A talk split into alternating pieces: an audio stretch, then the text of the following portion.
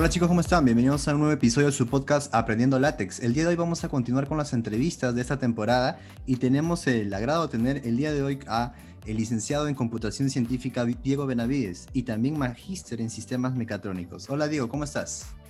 Hola, ¿qué tal? ¿Cómo estás, Manuel? Eh, muy bien, gracias por la invitación. Eh, de verdad es, es, un bueno verlos a, bueno, a chicos de, de mi alma mater de la Facultad de Ciencias Matemáticas hablando de de, de, látex, que ha sido una de las herramientas eh, tecnológicas que nos ha servido a nosotros en casi toda nuestra vida académica, eh, bueno, en San Marcos y a mí también me ha, me ha seguido, ¿no? Porque ya en la maestría que hice yo en, en Brasilia, eh, en la Universidad de Brasilia, también era natural usar látex para las presentaciones, para los artículos. Alguno que otro que, que por ahí, por, por tema de tiempo se iba por Word, ¿no? Eh, para los artículos, pero no, sí, nos, nos, ha seguido, eso nos ha seguido y bueno, siempre es bueno. ¿no? Ahora lo he dejado un poco, ¿ah? Pero igual, cada vez que regreso tengo que hacer un artículo, estoy tratando de escribir artículos anualmente, sí, es látex siempre es por defecto, ¿no? Claro, listo. Y bueno, también estamos el día de hoy con el profesor José Luyo. ¿Qué tal, profesor? ¿Cómo está el día? Hola, ¿cómo están? Este, gracias, Manuel, una vez más por la invitación esto ya se va tornando una rutina bastante agradable, ¿no? Y esta vez con, conmigo es un alumno que estuve en la universidad ¿no? y ahora un amigo. Y parece que, bueno, ahí están, se están presentando la gente, ya vienen más, hay más gente interesada en participar. Estuve, estoy conversando con este, Ángel Rivera, que también ha incursionado a, en este caso, a las finanzas, quedado todavía en las finanzas le comenté un poco de lo que estamos haciendo y le, le agradó. Me dijo cuando deseen, no encantado, porque como la vez pasada conversábamos, hay un, todo estudiante pues de la facultad cuando está más o menos en tercer, cuarto, quinto año, hasta ahora no sabe lo que quiere hacer, ¿no? O, no, o no le dicen lo que tiene que hacer. Entonces, cuando tenemos estas conversaciones con gente que, que ha logrado ¿no? una carrera o se ha logrado una meta, entonces sirve mucho para ellos tener de alguna manera una guía, ¿no? una luz allá, esto puede por lo menos hacer. Genial, claro. Listo. Bueno, este, Diego, vamos a empezar el día de hoy con la primera pregunta que le hago a todas las personas que vienen aquí, ¿no? ¿Cómo fue la primera vez que conociste látex en tu experiencia universitaria?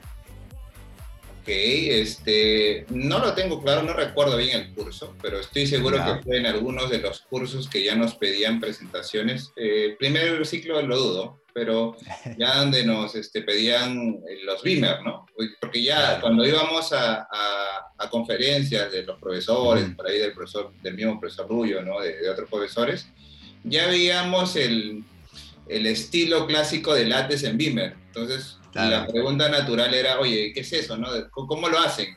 Entonces ya ahí comienzas a conocer un poco la látex, látex, ¿no? Eh, y luego ya tratas de comenzar. De hecho, en las máquinas de, de la facultad, bueno, en, nuestro, en mi tiempo, sí había editores de látex y que encontraban template ya y por ahí vas a jugueteando, ¿no? Uno va primero conociendo de, de manera superficial y claro. utilizando de manera bastante sencilla y de repente hasta bastante, digamos, dummy, pero de ahí cuando ya te requieren pues trabajos un poco sofisticados desde, desde los tesis, desde la tesis, este, uh -huh. los Wimmer para presentaciones, pues, ya cuando tú eres el, el, presentador, te vas esmerando un poco más y cuando vas esmerándote un poco más ya te vas metiendo un poco más la, a las ecuaciones, a las librerías que vienen como TICS y otras para graficar, entonces vas conociendo bastantes cositas adicionales, ¿no?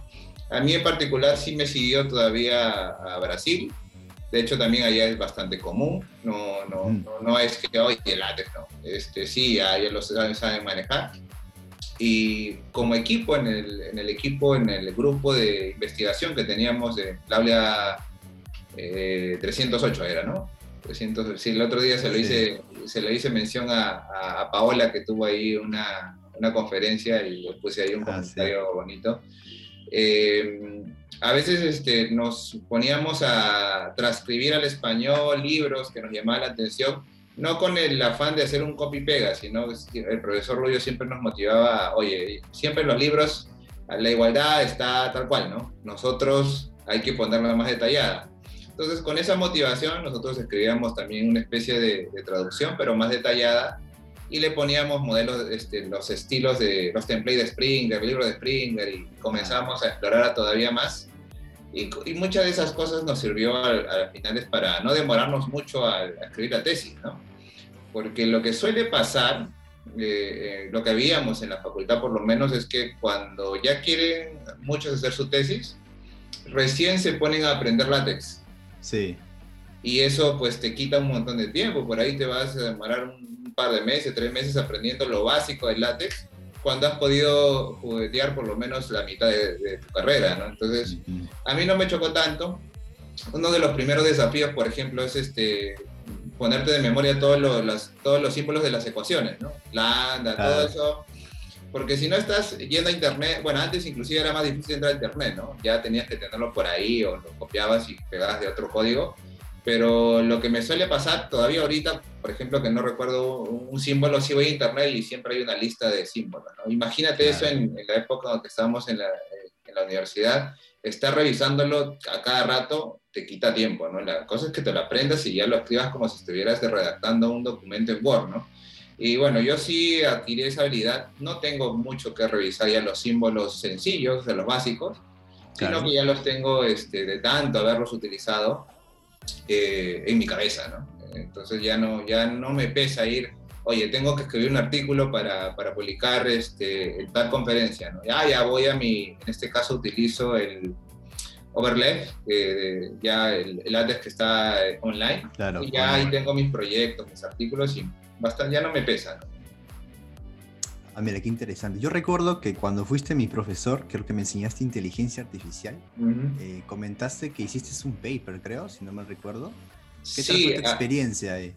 Actualmente tengo tres papers escritos, o sea, como, actor, uno como principal y otro como coautor, eh, porque sigo colaborando con mis colegas que se han quedado en Brasil. De hecho, uno, un colega, un colombiano, Sebastián eh, Toquica, eh, decidió quedarse a hacer el doctorado. Yo sí me tuve que regresar. Y eh, con él escribí mi segundo paper. El primero fue para allá en, en, Brasil, para que una de las condiciones que te ponen para este, obtener el grado es que escribas un paper en una conferencia internacional. No, no, es, no es una conferencia ni siquiera local o cualquiera, ¿no? Tiene que ser una conferencia, bueno, de las instituciones que ya conocemos, ¿no? Springer, o sea, o sea, tiene que ser este, un repositorio indexado. Ya. Entonces, este, generalmente estos repositorios indexados trabajan con LaTeX, aunque te dan templates también, si quieres, bueno, si quieres hacerlo en Word te lo dan, pero la mayoría trabaja en LaTeX, ¿no? Entonces, este, sí, yo la tenía clara, la base que ya tenía de, de, la facultad en, matemáticas en San Marcos, eh, ya me había formado, ya, ya tenía eso, ese desafío cumplido, así que no, no, me escapé. Y de hecho seguí utilizando mis Beamer allá para presentar. Eh, en algún momento, la primera vez, yo, mi primer paper fue publicado en el este, Systems eh, Cybernetics and Mens, es una conferencia bastante reconocida. eso fue en Budapest, Hungría. Y mi paper en, primer lugar fue seleccionado para no, no, no la una presentación formal, sino primero póster. Bueno, yo ya estaba, ah, ya, ya, estaba como que bastante satisfecho con, el hecho de asistir, así que... Claro. Pero dos días después de, de que me enviaron la aceptación de mi paper, con buenas observaciones en realidad de los revisores, me confirman que mi paper ya no va a ser póster, sino ya estaba en una, una presentación, digamos, este, como principal, ¿no? O sea, ya vas, a, a estar en sala a presentarlo con presentación. Yo ya había diseñado mi póster, pero ya tuve que trabajar también mi presentación en Beamer, ¿no? Siempre en Beamer, este, y, menos mal que ya tenía mis, mis, estilos guardados, ¿no? Todo eso. Eh, recuerdo, ahí este, José seguramente se acordará, eh, yo voy a la maestría como que a, mediados de 2014, como en agosto, yo me voy a Brasil. Pero regreso, regreso, o sea, ya separo mi pasaje, regreso en diciembre para las fiestas y me quedo hasta, me parece que marzo. Y ya había estado en contacto con José eh, para licenciarme, o sea, para tener el grado de licenciado, porque yo no, no había hecho tesis todavía, o sea, la, la, la comenzamos, José, no sé si te acuerdas, la comenzamos, pero no la terminé. Y en esos seis meses, eh, bueno, y con el conocimiento también que comienzo a adquirir en los cursos, decido yo terminarlo de una vez. ¿no? Le digo a José, ¿sabes qué? Mira, yo voy a terminar de una vez lo que me falta de la tesis y yo voy en enero, en febrero a sustentar. Voy a sustentar, ¿no? Y así lo hicimos. Eh, recuerdo que ya terminé, casi la, la, tesis como tal estaba escrita en un 80%, faltaba la aplicación, nada más que afinar cositas ahí. Y este, el Beamer, hay una anécdota, ¿no? Este, siempre, no sé si ahora ya es más sencillo, ¿Ya? pero siempre eh, en, nuestra, en la época que estábamos en la universidad nos fue difícil colocar videos en los slides del Beamer, o sea, videos. Sí se puede, Ya. pero eh, como nosotros generalmente trabajamos en Linux, en Ubuntu, Ya. Ujú. hay un tema de codes, de, de drivers, que no permite que el video se reproduzca o que compile bien tu látex para Ah, que se vea el video. ok. Siempre teníamos problemas con eso. Entonces, en, en, en, el- en ese, en ese tiempo que yo ya iba a sustentar, yo quería presentar un video en donde, de, del- de- de, bueno, de- del algoritmo de Super Vector Machine, donde se veía que la dimensión se extendía, ¿no? Y se veía, Ah. ¿no? Un video que también había mostrado en el momento Paola. Eh, yo quería presentarlo, ¿no? Para, para un, poque, un poquito contextualizar qué está haciendo el, el, el- el modelo, el, algoritmo. Eh, pero no podíamos, y yo dije, "Cha, sale siempre error. Entonces hice una, una demanda ahí que, que se me ocurrió y como justo yo me especialicé en, este, en procesamiento de señales, imágenes y audios en, en Brasil, estaba Ujú. trabajando ya con imágenes y bueno, un video que es, ¿no? Son frames, ¿no? Son imágenes Exacto. sucesivas. Entonces yo digo, oye, pero ¿por qué no hago, eh, en lugar de poner el video como tal, no genero Ah, un montón de slides y hago pues que se automáticamente se, se corra? Ah, no, no, ok. había, había para ponerlo, Claro, claro. había para, para que Sí, pase sí, sí. automáticamente. Y lo puse y nadie se dio cuenta, inclusive el profesor Zulka, que fue uno de mis jurados, me dijo, oye, ¿cómo lo has hecho? No, este, sí, me preguntó, oye, ¿cómo lo has hecho? Me dice, ¿cómo has puesto el video? Bueno, en realidad no le he puesto el video, eh, sino que he hecho este, este artificio. Eh, sí, sí, son cosas que uno, bueno, ya interactuando con látex se, tiene, se, las puede inventar, ¿no? Ya uno no se las arregla. Sí.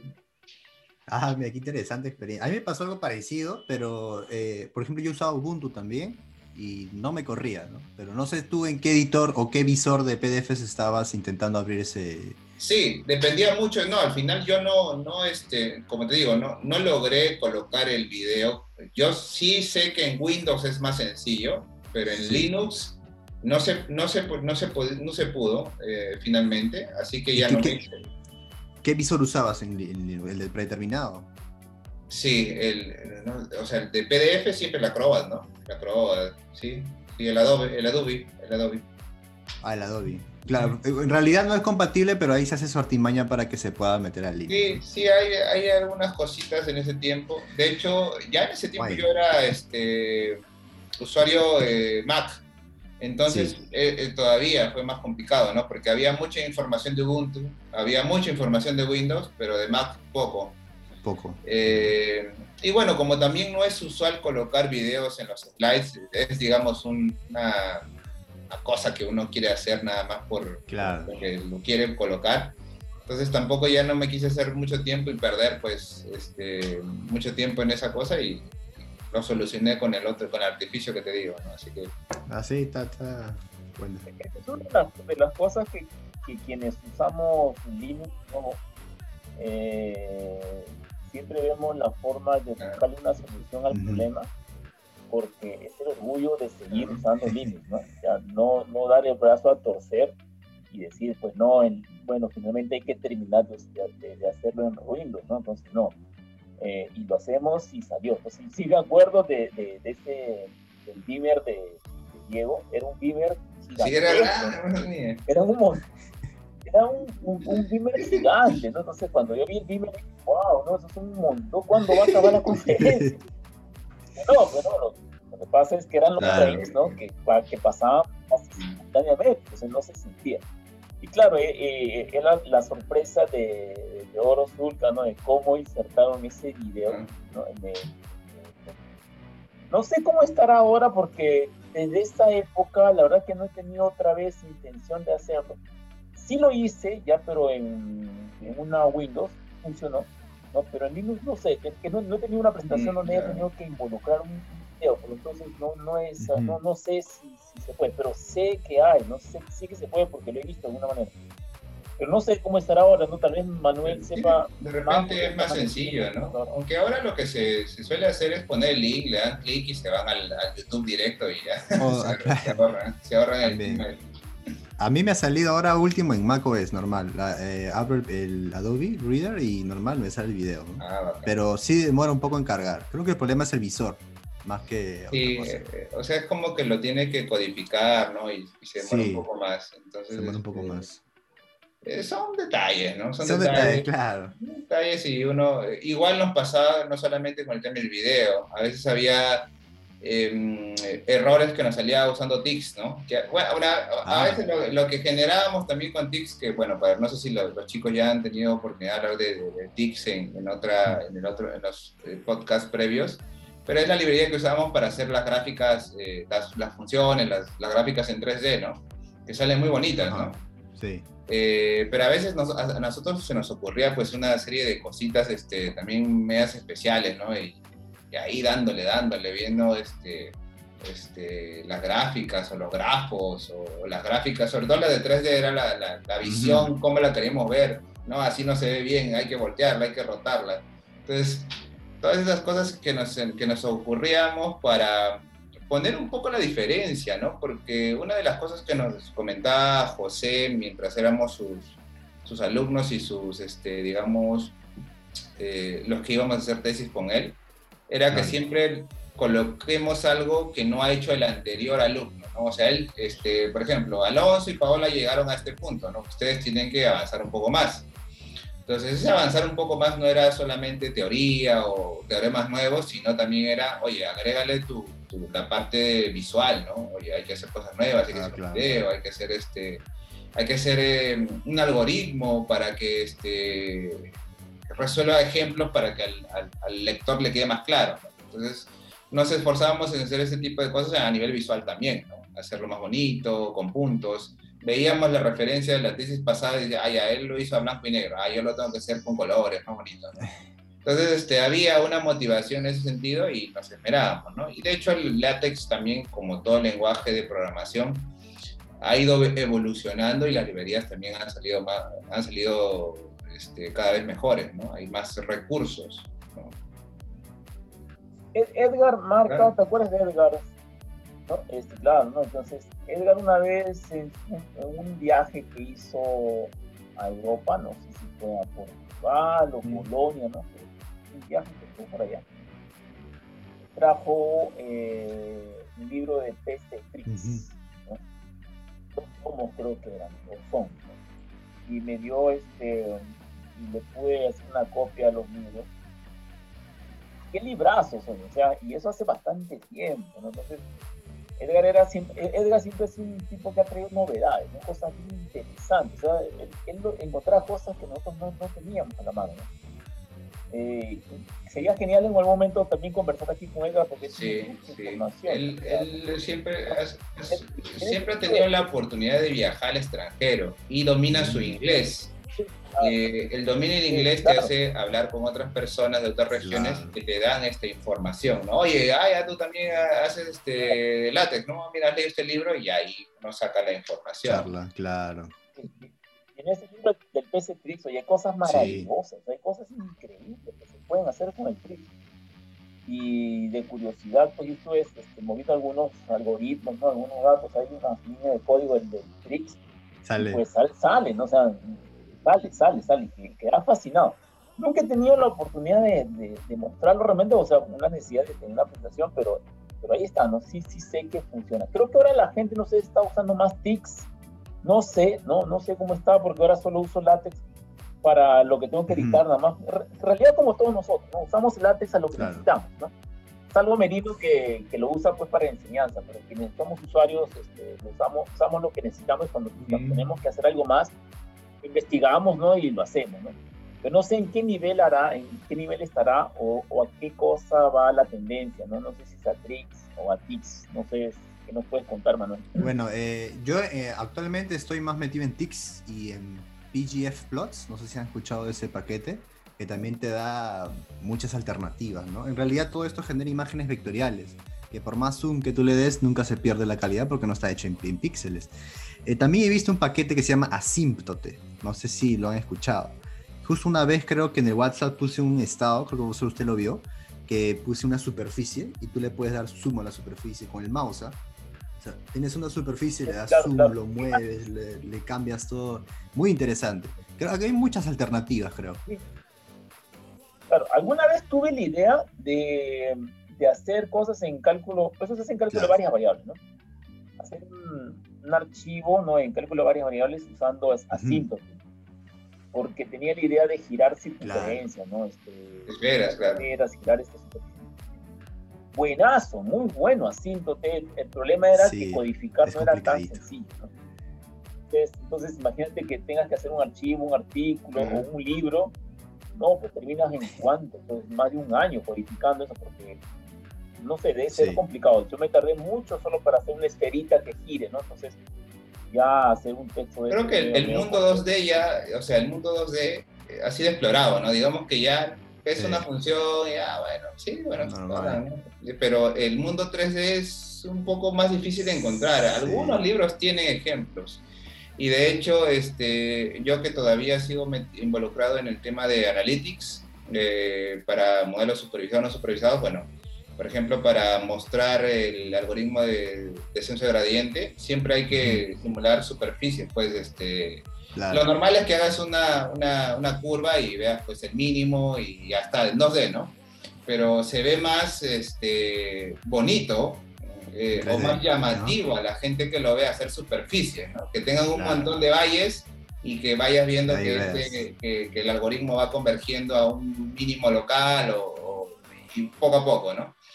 Entonces, eso lo he visto en cursos, eh, por ejemplo, de Coursera de, del Imperial eh, College de London, London Imperial College, tiene un curso muy bonito, y ellos sí, no sé con qué tecnología lo hacen, pero generan gráficas que, que son este, con animaciones, ¿no? Que se ve que el punto va bajando y va subiendo.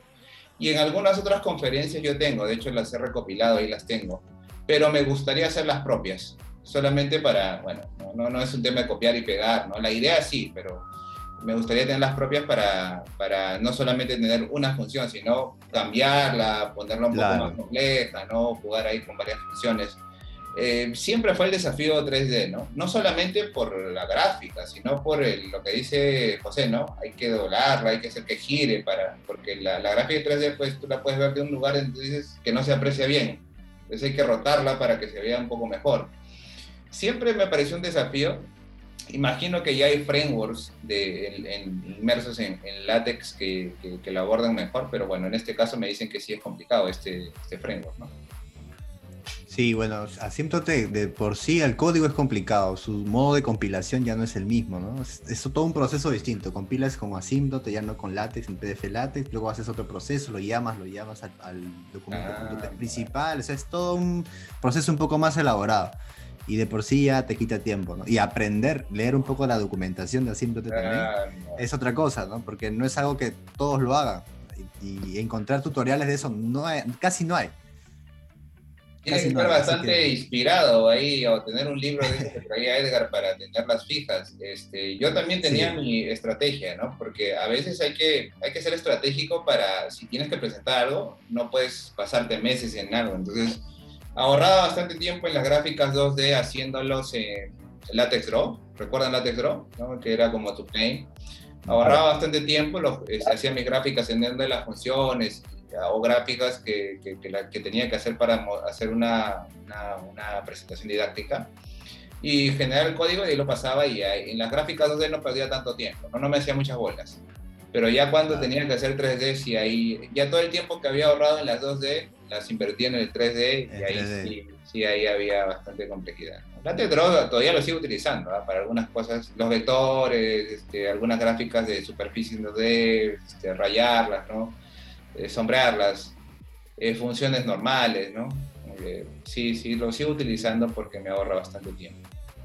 Claro, justo para eso, como que te, para eso es la herramienta y te ahorra mucho tiempo, ¿no? Ya te ahorras estar más o menos imaginándote el sistema de coordenadas, poniendo el lector para acá, para acá. Y yo creo que es este, muy bacán. Eh, bueno, este Diego, no sé si nos podrás contar un poco de cómo fue tu experiencia de ir a Brasil, cómo así te animaste a ir allá a hacer tu maestría. Bueno, uno, eh, y esto, la cultura en la facultad, creo que todos estamos de acuerdo, siempre te motiva, ¿no? Que el primer paso sea eh, hacer una maestría o una posgraduación en Brasil. Ese siempre es el primer paso de la facultad de matemáticas. Bueno, los últimos años ya la gente se, también tenía ambición de irse a otro país, no solamente a Sudamérica, sino a Europa, ¿no? A Estados Unidos. El tema de Estados Unidos siempre ha sido un poco más complejo, no por el tema de capacidad, o que no tenemos capacidad, sino que generalmente ahí las becas son más luchadas eh, y otro que si quieres ir, o sea, si ingresas a una universidad por ahí, eh, tienes que pagar, ahí la, la educación es buena, pero carísima, si le vas, vas con la tuya. Entonces, este, yo salí, o sea, egresé, obtuve el bachillerato ahí en, la facultad en computación científica y comencé a trabajar. Eh, yo comencé mi, mi experiencia laboral en, todo lo que es este TI. Yo comencé como desarrollador. De hecho, yo tenía algunos proyectos inclusive en la facultad. Yo hice un sistema de bibliotecas que, que no era el mejor, pero ahí como, como este, este, me apoyaron para que lo, lo, ejecute. De hecho, estuve como bolsista ah. por ahí una temporada. Y eh, por ahí, por el lado profesional, me, me, me orienté por TI, ¿no? Entonces fui eh, involucrándome bastante, llegué al rubro de telecomunicaciones, trabajaba en una pequeña consultora para, para Telefónica del Perú.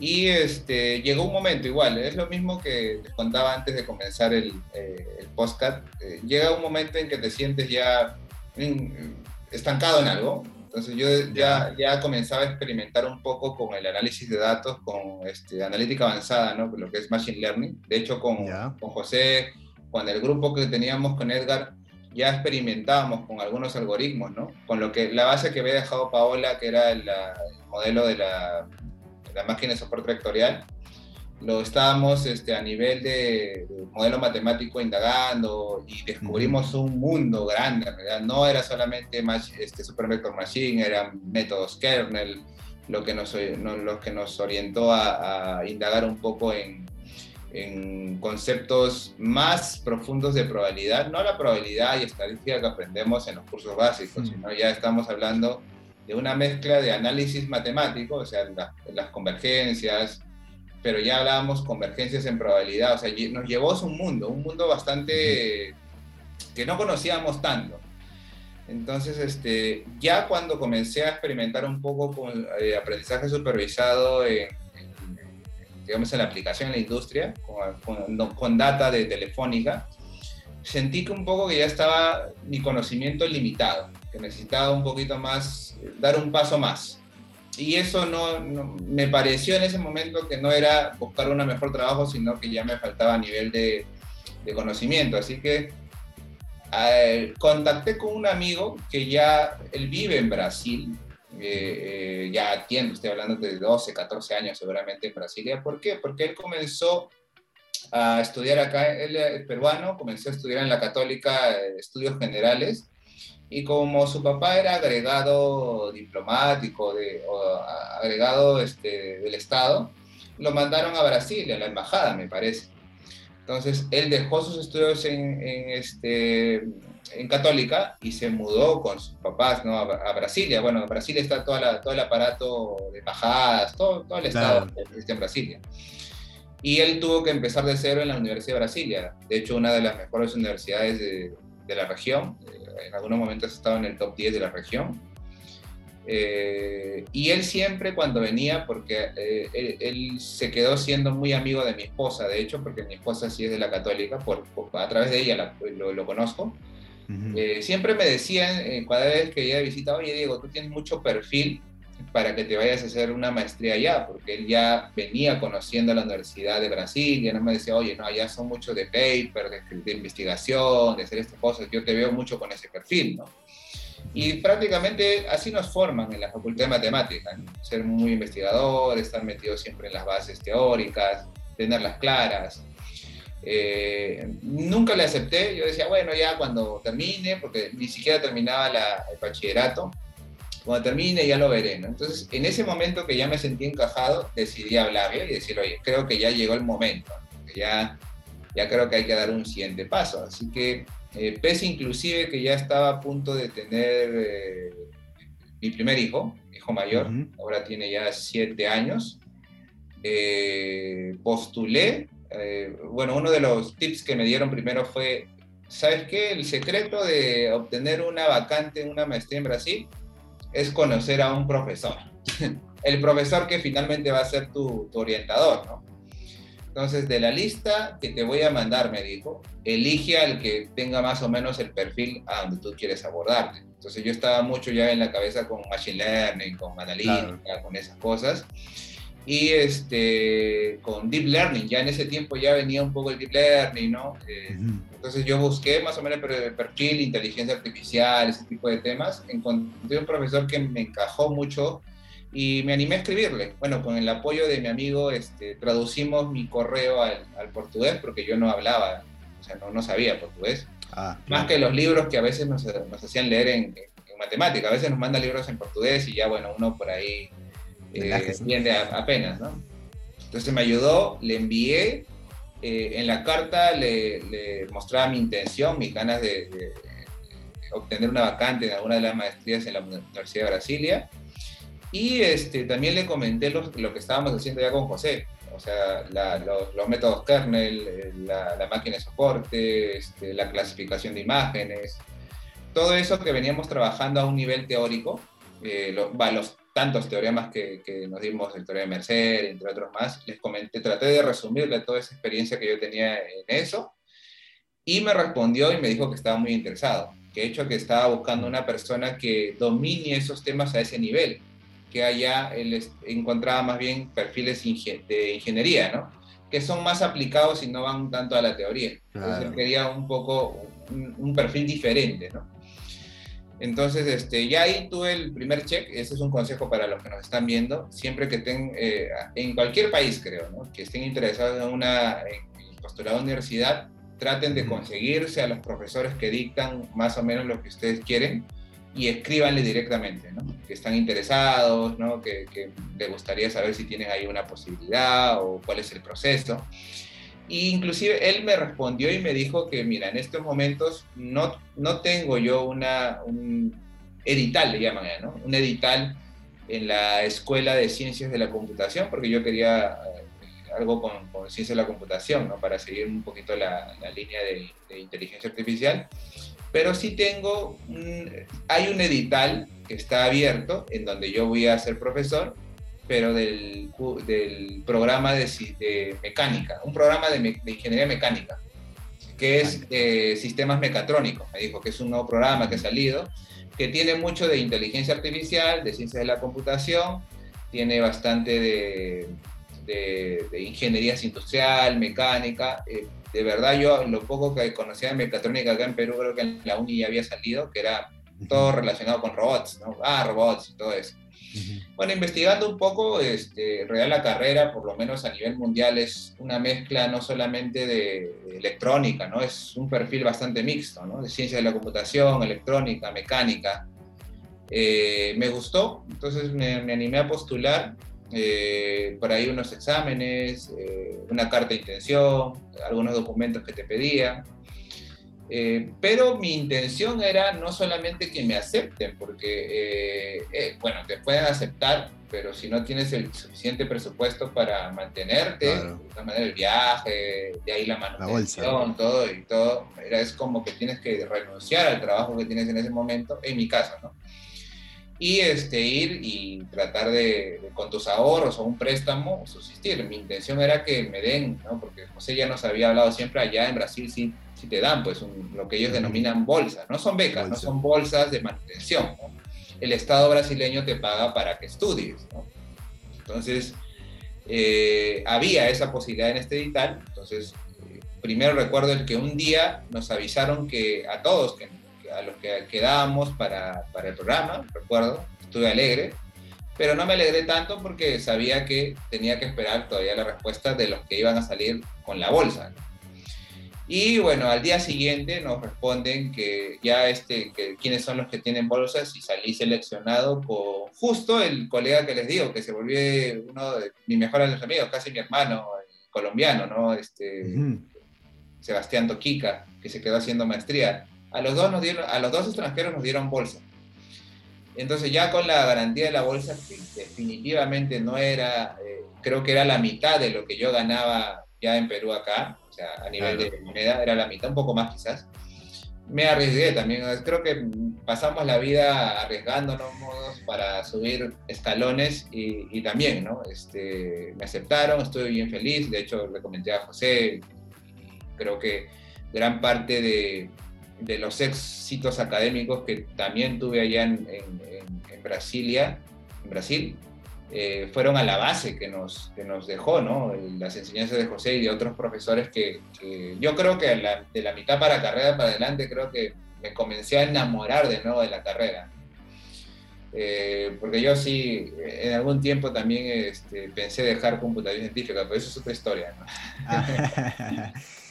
Ah, bueno, creo que a varios les pasa. Bueno, en mi, caso en particular no, no me sucedió, siempre estaba, sabía dónde quería ir, el tema de la matemática, la programación, el tema de la investigación.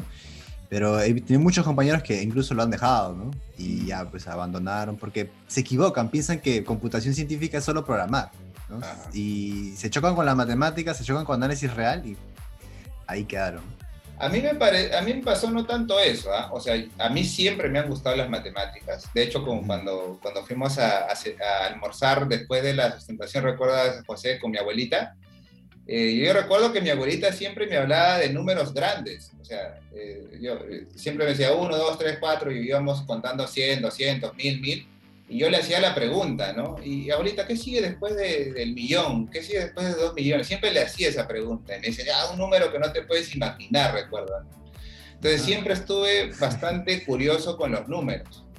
Entonces, eh, mi problema con computación científica no fue tanto la matemática porque me gustaba. De hecho, yo elijo esa carrera porque tenía dos cosas que me gustan, la matemática y toda la parte simbólica y de programación. Y así es, así te pone la, la, carrera, ¿no? Que vas a simular la parte matemática. Y yo también desde muy pequeño he estado este, bien ligado a, a, las computadoras. Yo creo que desde cuatro o cinco años ya, tu, ya tenía la oportunidad de manejar una computadora en TOS, ¿no? En, consola.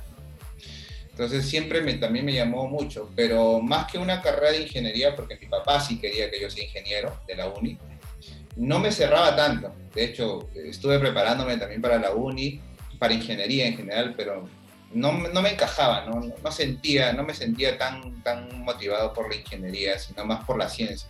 Entonces yo termino postulando a CC por eso, eh, pero a la mitad de la carrera, y creo que Luyo creo que soy un profesor de, la facultad y, sería la, la, voz, digamos, más este, eh, calificada en este momento, en esta reunión, para decirlo.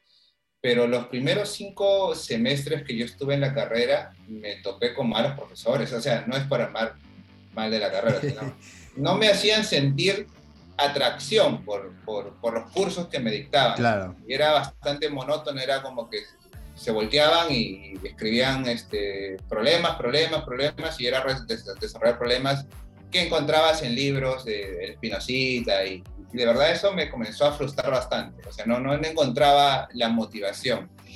Y yo debo agradecer, siempre se lo agradezco a la profesora Roxana, pese a que sigue una línea que no me atrae tanto, pero la cátedra de quinto ciclo de, modelos matemáticos de la ciencia 1 de la profesora Roxana me renovó, me renovó mucho las ganas. O sea, esa fue la primera cátedra creo que yo pude recibir, eh, salvo algunas excepciones. ¿ah? Por ahí, este, álgebra lineal 1 con el profesor Osorio, por ahí que me dejaba algunas sensaciones buenas, pero la que me dio la primera cátedra sí, todo fue la profesora Roxana. ¿no? Entonces, de ahí para adelante ya me vuelvo a motivar y ya me comienzo a exigir buscar a profesores eh, que te exijan, ¿no? De hecho, una de las, de, las profesores que yo quería este, tocar en la puerta me, me demoré porque el profesor Luis es bien exigente, ¿no?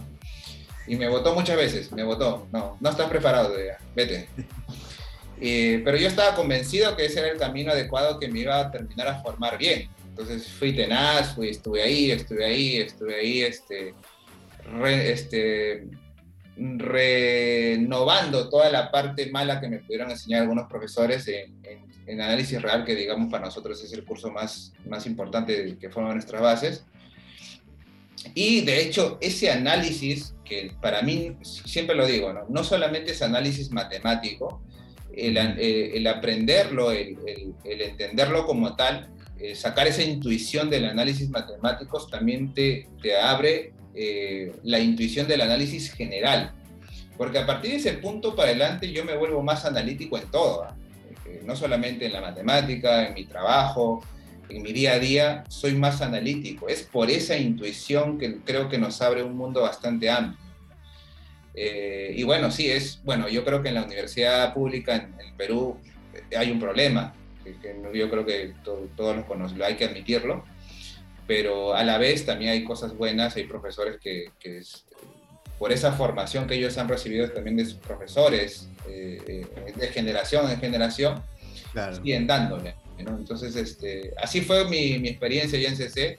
Eh, yo creo que ha sido muy buena para mí. Este, y, y, creo que cada esfuerzo que hacemos los ya egresados para resaltar nuestras líneas, en donde hayamos decidido este, resaltar o, aplicar nuestro conocimiento, tratamos de ser los mejores.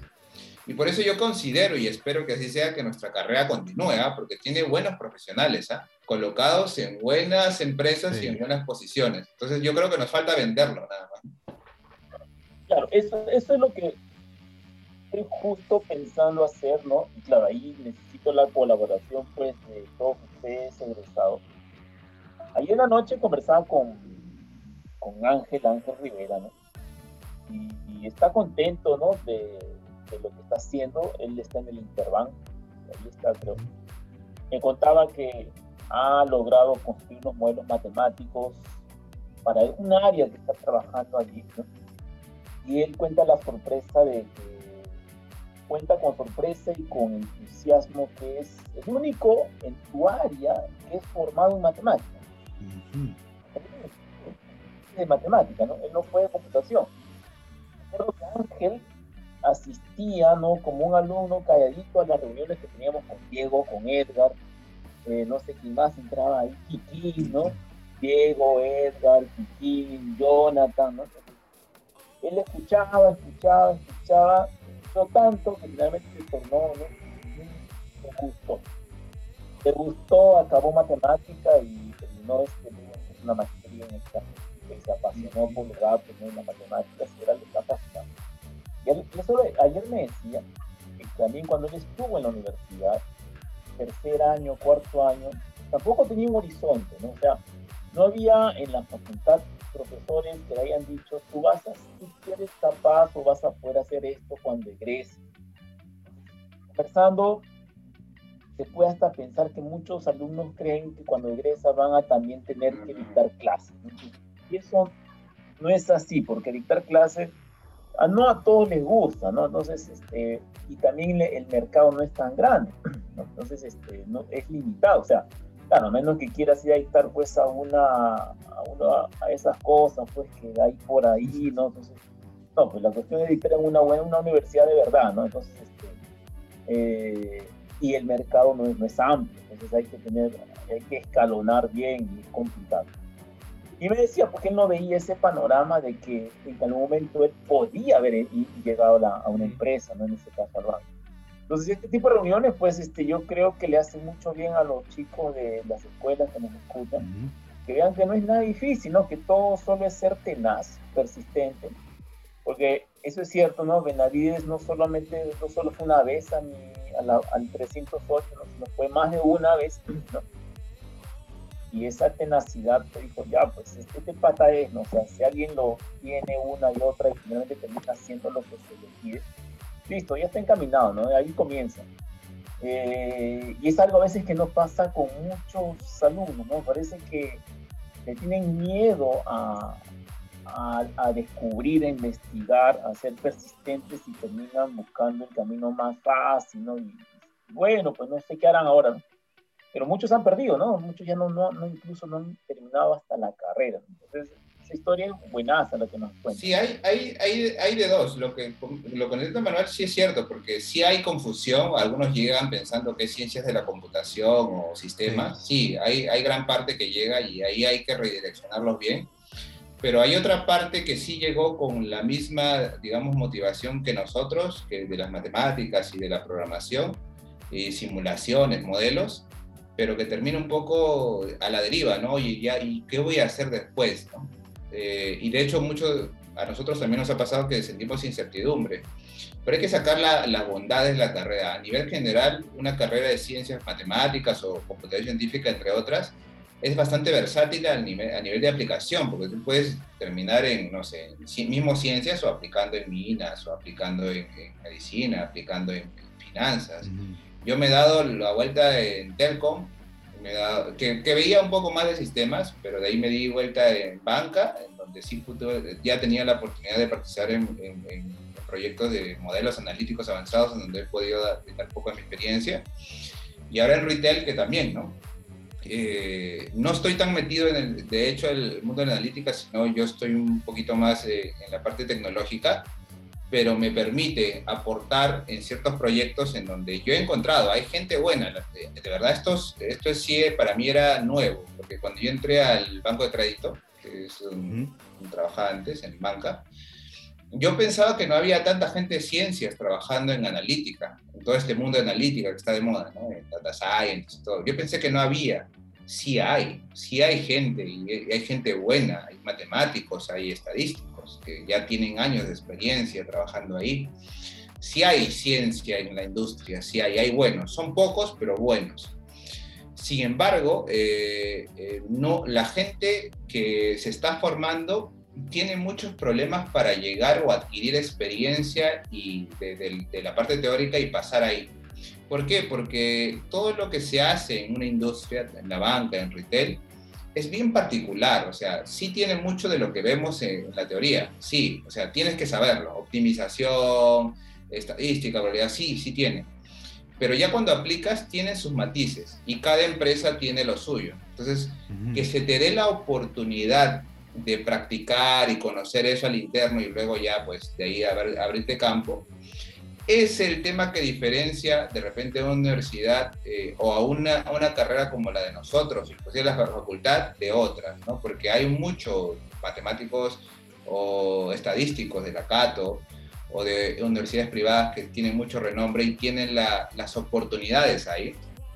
Y este, otras públicas, como la Universidad de Ingeniería, que de por sí tiene bastante, eh, digamos, renombre y también son llamados inclusive lo de ciencia, y alguna otra facultad en particular, por ejemplo, la facultad de, o, la carrera de estadística de la agraria, que también es reconocida. O sea, son facultades que, digamos, tienen un nombre, o de repente por una, un gerente que es de ahí los ha hecho, los ha jalado, pero yo siento que la Facultad de Matemáticas en, en, San Marcos es como que no, es tan, no tiene mucho marketing, como dicen. Nos falta un poco marketearla más, porque sí hay elementos he encontrado gente de matemática trabajando en PCP, conozco a Interbank, en RIMAC. De hecho, Daniel, ¿te acuerdas de este José? Daniel está en RIMAC ahora.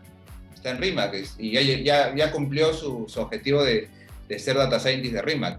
Entonces, este, hay gente buena, solamente que nos falta un poco eh, abrirles un poco las puertas a la aplicación, de cómo se aplica que no tiene, no tiene eh, tanto la dificultad de la teoría, porque eso ya debe venir contigo, sino de cómo se aplica. Es hay frameworks, cómo se hace, que este, tengo que generar un score o, una predicción de eso, ya ahí termina todo. No, no termina con la predicción, hay toda una parte de negocio que se tiene que armar para vender. Entonces, esa parte creo que termina jugándonos en contra porque nuestros practicantes no terminan practicando generalmente en BCP o Interbank, se pierden, ¿no? Se comienzan a perder por ahí porque no tienen esas oportunidades. Bueno, hay que comenzar a generarles eso, ¿no? Eh, y la única manera es, bueno, haciéndolos notorios, ¿no? Preparándolos, haciéndolos con el conocimiento a nivel teórico, tecnológico y de aplicación, si es que quieren aplicar, ¿no? Porque el camino de investigación tampoco a mí me llama mucho la atención. De hecho, yo sigo publicando cosas porque me gusta. Entonces, si de repente yo no tuviera, o bueno, no hubiese no me hubiese animado a tener familia, a casarme, a tener dos hijos, de repente estaría en Europa o en Estados Unidos estudiando todavía mi doctorado y, y metido en una investigación que me vería otra línea, ¿no? Entonces, por eso digo que es bastante versátil, ¿no? O sea, puedes terminar en cualquier rubro de la industria o puedes seguir investigando y enseñando a la vez, ¿no? Porque un investigador eh, generalmente enseña. Porque es como que un ciclo, un ciclo, ¿no? Tú aprendes algo y lo enseñas para forzarlo, para reforzarlo. Entonces yo creo que ambos caminos son buenos, pero falta, ¿no? El profesor Luyo es, eh, digamos, uno de los pocos que tiene, eh, digamos, un grupo de, estudiantes siempre, no sé ahora si tiene uno o dos, a veces es difícil también, eh, pero deberíamos tener más, ¿no? De hecho, no solamente analítica o machine learning, hay muchos temas interesantes. Sí, e, eso es cierto. Y justo algo que mencionó Alonso en el podcast pasado, ¿no? Que hay personas que se dedican o a la investigación o a la parte laboral, ¿no? Y creo que tú has intentado por de una cierta manera encontrar las dos partes, ¿no? Creo que, ¿no? Te has ido por lo laboral, pero por tus ratos libres quizás, por decirlo así, también te dedicas a publicar. ¿Qué, qué tanto, eh, qué tan difícil fue lograr eso para ti? Es difícil todavía, es difícil porque para escribir un, este, un paper, inclusive colaborando, requiere mucho tiempo, requiere que leas también otros papers, porque es así, es el ciclo de vida de, publicación, tienes que agarrar las referencias, leerlas, eh, desmenuzarlas, no solamente leer el, resumen, ¿no? sino desmenuzarlas, y también ir a la literatura en general. Entonces sí es difícil, pero siempre le veo el, lado positivo, porque dentro de mi, bueno, ahorita en mi experiencia yo trabajo en la parte de arquitectura de datos, de hecho definimos ecosistemas de datos por donde va a pasar toda la data que finalmente utiliza la analítica para generar los modelos. O sea, si estoy, en, digamos, si en ese camino los data scientists no tienen que consumir. Entonces siempre estoy escuchando su necesidad.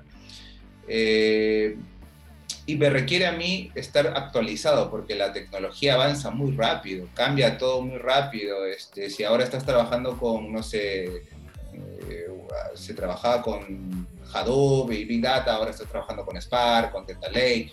Eso cambia, cada seis meses van saliendo cosas y, y te tienes que leer artículos también de ciencia como de tecnología.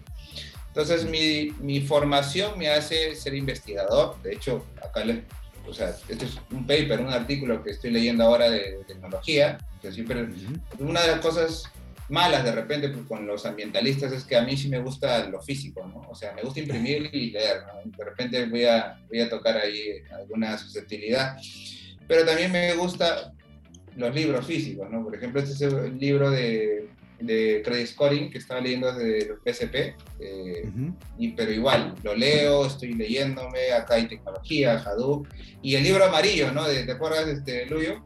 El, libro, amarillo, que, hasta ahora no lo terminamos porque es una, una piedra. Sí, es un librazo. Entonces siempre eh, me mantengo eh, en el lado de la, de la, ciencia porque me permite a mí estar actualizado con las cosas que propongo, con, con la tecnología. Aparte que, eh, bueno, aprovecho en viajar cada vez que hay conferencias, ¿sí? Bueno, eh, la, la, conferencia del año pasado, porque el año pasado publiqué también con un colega, fue virtual, así que ya se, se, cortó ese beneficio. Pero el viajar también a estas conferencias te permite ver ¿no? las novedades, hablar con otras personas, oye, ¿qué están haciendo? Eh, ¿Cuál es el modelo? ¿no? La última vez que fui de viaje ya venía con el tema de la transferencia, este, transferring learning, ¿no? La transferencia de aprendizaje de las redes neuronales profundas, ¿no? Eh, y nosotros nos quedamos en aprendizaje supervisado, redes neuronales, y ya pues se abrió un mundo de, de los, este, de las redes neuronales profundas y las matrices, que es matrices, lineal, ¿no? Y todo esto. Eh, y me permite, ¿no? Me permite, y por lo menos con la base que nos dejó bueno, nuestra formación, ya no, no, le, no le tenemos miedo a los papers con ecuaciones raras, bueno, que a otros les parecía rara, ¿no? A nosotros nos parece normal, ya una funcional, este, convergencias, o sea, algunas son para tirarse de los pelos, ¿no? Pero imagínate, si a nosotros nos, nos impresiona algo, a un ingeniero, ¿no? de hecho me, me encontraba con muchos, este, no son ingenieros, ¿ah? con muchos este, profesionales de estadística que tampoco eran muy fanáticos de leer papers, ¿ah? Este, no, no, me decían, no, pero eso ya es, no, pero sí, conoces un poco acerca de, no sé, las, las, funciones, las convergencias, deberías entenderlo tal, tal cual, ¿no? Lo que pasa es que cierto, aquel profesional, no sé, de estadístico, de ciencia en general, que pasa directo a la, a, la industria, se, se encasilla en eso.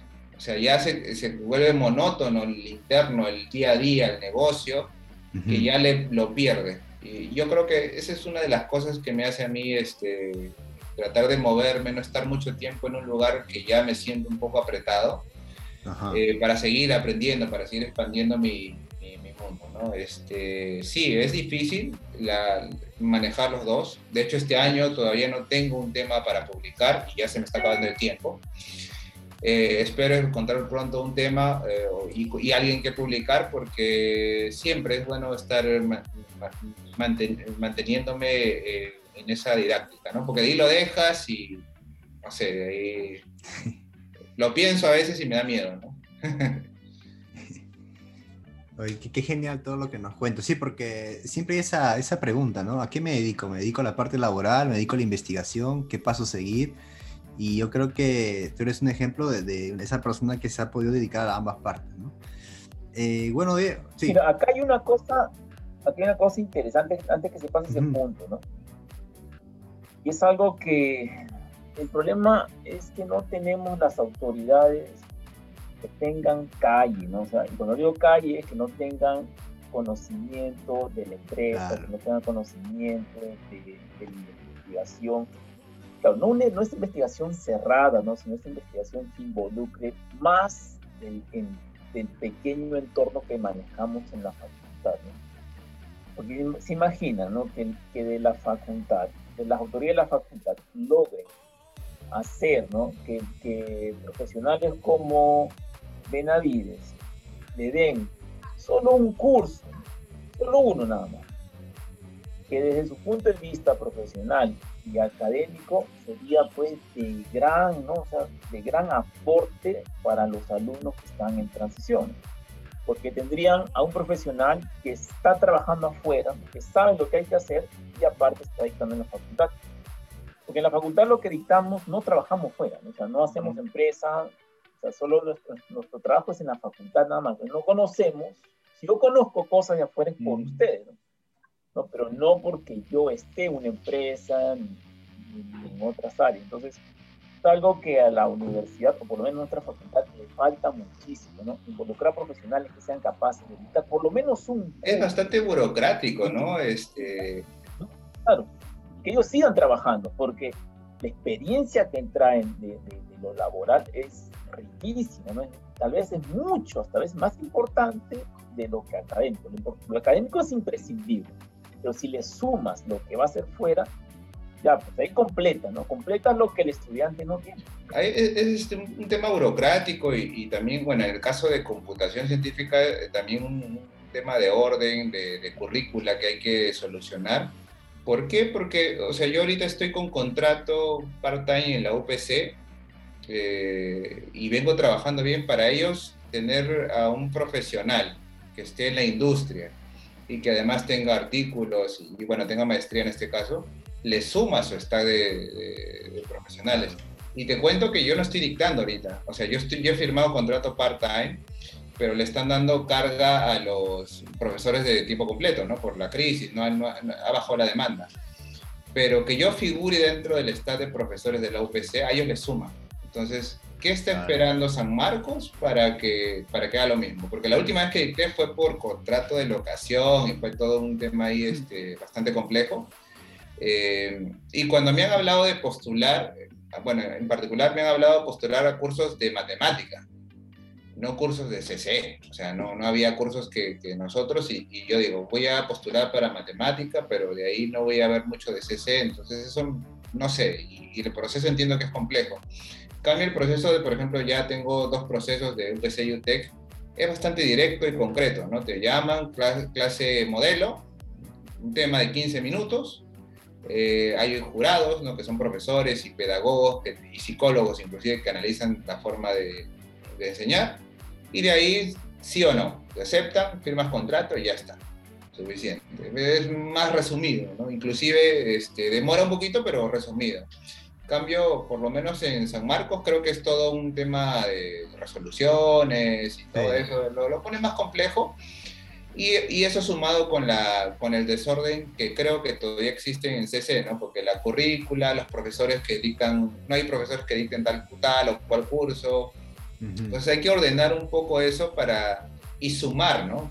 profesionales, como dice este, José, que trabajan en la industria, que sean part-time, pero que vengan y sumen, ¿no? Y, bueno, este, que, que la prestación que se le da, porque es importante también para uno eso, sea competitiva, ¿no? Porque ahorita las privadas están pagando considerablemente y, de verdad que uno lo necesita, no para uno mismo, sino para transportarse, para generar material. Entonces, es para eso.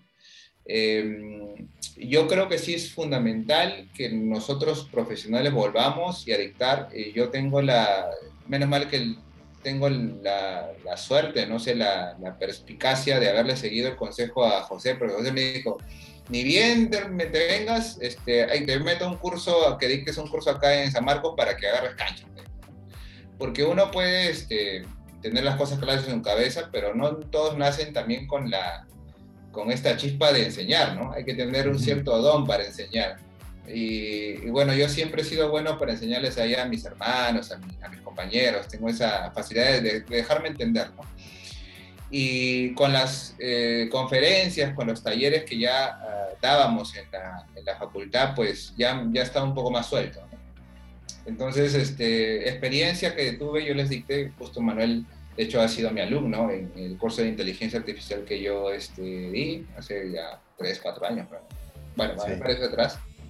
Eh, me dio la experiencia suficiente como para ahora ya dictar cursos un poco más tranquilo, sé, ya, ya sin, sin, ningún tipo de temor, ya, ya si sé el tema, lo domino, no tengo ningún problema, pero sí me gustaría regresar a mi alma mater eh, eh, para dictar cursos un poco de carrera. Análisis real le decía el otro día a José, oye, invítame ¿no? para comenzar a, calentar un poco, porque de hecho sigo estando en, la zona de investigación, pero hay cosas que, que ya por el tiempo se, se, me han ido, ¿no? no están frescas, ¿no? Por lo menos para nosotros que somos de análisis, no solamente es saber el teorema, sino es, oye, ¿qué significa el teorema? ¿Cómo, cómo es que llegaron a esa conclusión? Entonces, hay cosas que seguramente leyendo ya van a volver a mi cabeza eh, y por eso hay que estar este, eh, al tanto, ¿no? refrescando. Así es, así es, este Diego. Sería interesante que vuelvas a enseñar. desde que tú me enseñaste a mí, ¿volviste a enseñar? Ya no, ¿no?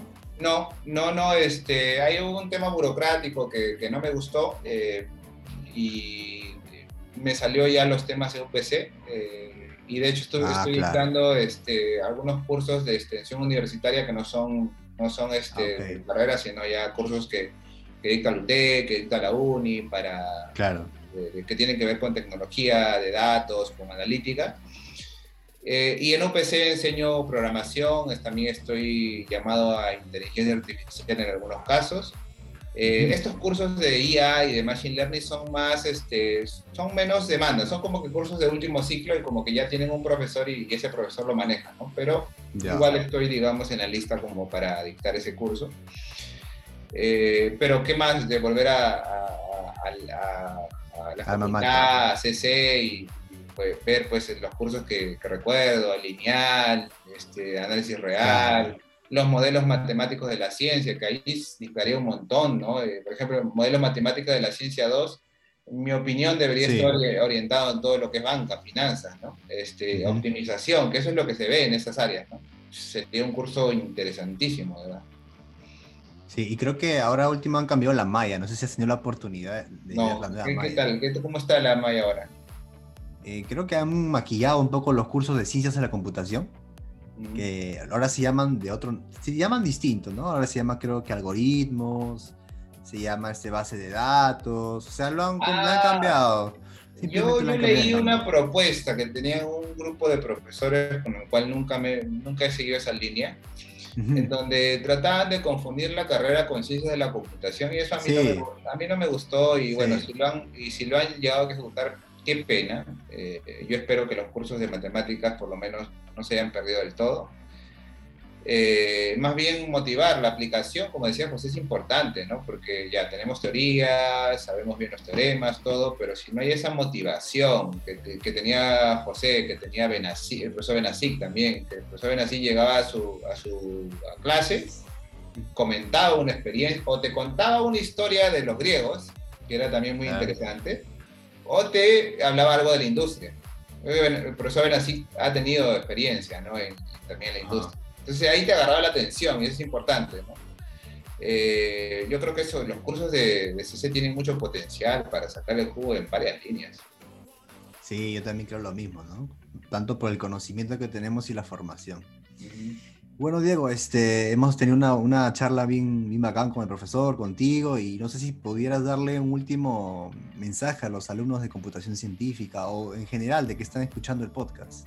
Sí, de hecho, para los alumnos de computación científica de, mi CC eh, y en realidad para todos los eh, estudiantes de la Facultad de Ciencias Matemáticas, que siempre la, llevo conmigo y la trato de representar de la mejor manera. Eh, si, encuentran duda, bueno, si este camino es el estudio, de la ciencia básica es de ustedes, no se no claudiquen pese a que la situación parezca un poco incierta. De hecho, es más cierta que incierta y hay posibilidades para todos. Lo importante es ser tenaz y encontrar a las personas adecuadas que te guíen por lo que quieres. Tampoco se dejen llevar mucho por, por, las modas, la industria, no. Tienes que, hacer tú lo que te gusta, lo que te gusta. Y eh, aplicaciones, o sea, no crean que el, licenciado en matemáticas o en, computación científica no son llamados por la empresa. Sí hay, sí hay gente de ciencias en empresas grandes hay. Así que por ahí olvídense de ese, de ese mito. Entonces solo hay esfuerzo y bueno, tiene que estudiar un montón, ¿no? Eh, leer un montón, este, sus cursos traten de aprovecharlo. A mí me gustaría llevar eh, nuevamente cursos que no los llevé bien a, carta cabal porque bueno, no tenía todavía eh, el conocimiento para que se aplicaba en ciertas áreas, me gustaría llevarlos, así que aprovechen todos los cursos aún. y bueno, para cualquier cosa que yo desde mi frente los pueda apoyar. De hecho, he apoyado a muchos, a muchos estudiantes de CC a, que se realicen, a, a, que estén en una posición de trabajo, etc. Eh, no se rindan. Eh, de hecho, hay muchas, muchos profesionales de CC que, como les digo, eh, están dejando bien el nombre de la carrera y de la facultad. Y este, pero esto, se, esto no es fácil. O sea, el esfuerzo siempre está de la mano, hay que sacarse la M, hay que estudiar. Yo les los motivaría, por ejemplo, si son jóvenes a, viajar, a llevar una maestría afuera, váyanse, aprendan su inglés bien, eh, siempre todas esas cosas, eh, mientras no tengan dependencia, o sea, que no, que no tengan que, este, familia, yo creo que es un, el mundo está para devorarse, así que aprovechenlo y nada más, ¿no? Muchos éxitos a todos, ¿no? Y bueno, qué gusto hablar con, con José nuevamente, mi, mi mentor, digamos, acá en San Marcos y contigo, este, Manuel, que, bueno que estás este, impulsando, eh, de alguna manera evangelizando el látex, que es una tecnología que nos sigue, es como algo que ya tenemos como sello impregnado en nosotros, y también hablando de, de nuestras experiencias en ciencia. Así es. Este, bueno, Diego, agradecerte por aceptar la, entrevista y bueno, espero que de repente en un próximo podcast quizás nos juntamos con, Edgar, con Alonso, con más personas y todos juntos hacemos algo bonito también.